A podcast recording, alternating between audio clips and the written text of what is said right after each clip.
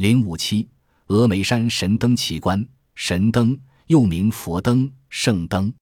四川峨眉金顶有两种自然奇景，一曰佛光，白天所见；二曰神灯，晚上所见。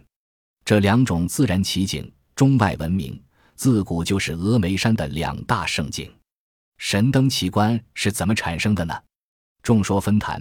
周围有磷矿，其林白天经阳光照射，晚上自然而发光。如四川华蓥山晚上的神灯产生，就是周围有金和磷矿的缘故。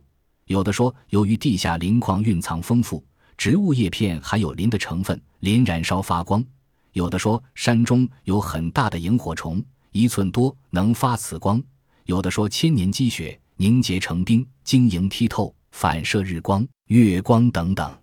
世世代代，人们无法解开这个谜团。二十世纪四十年代末期。许钦文在峨眉金顶经过仔细观察后，终于揭开了神灯这一千古之谜。赌灯在晚上，灯指佛灯，也叫做万盏明灯朝普贤。无数灯光从山下出现，慢慢的升腾，渐渐的移向金顶。相传是许多菩萨各拿着一盏灯到金顶来拜见，所以叫做万盏明灯朝普贤。我的朋友并不迷信传说。或者以为附近有着发光的矿物，或者以为山上枯树寒林至，或者以为有像蝇的虫类在飞行，叫我留意考察。和尚把赌灯这件事看得很重，说是要福气大的人才看得到，福分小的往往接连留住个把月，仍然看不到一回。我们第一个晚上就看到，样子却如朋友所告诉的。不过细观察，我们三个人用两个望远镜轮流探望。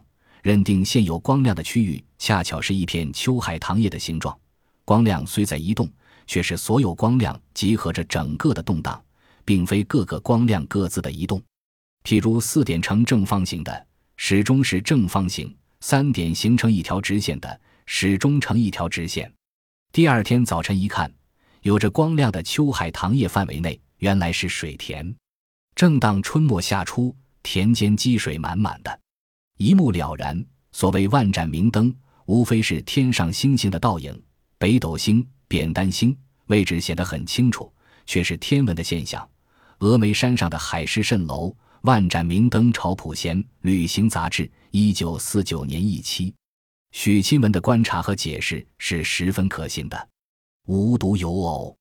著名科学家竺可桢在江西庐山考察期间，曾提出庐山三大谜题。神灯就是其中之一，他希望科学工作者能揭开这一千古疑案。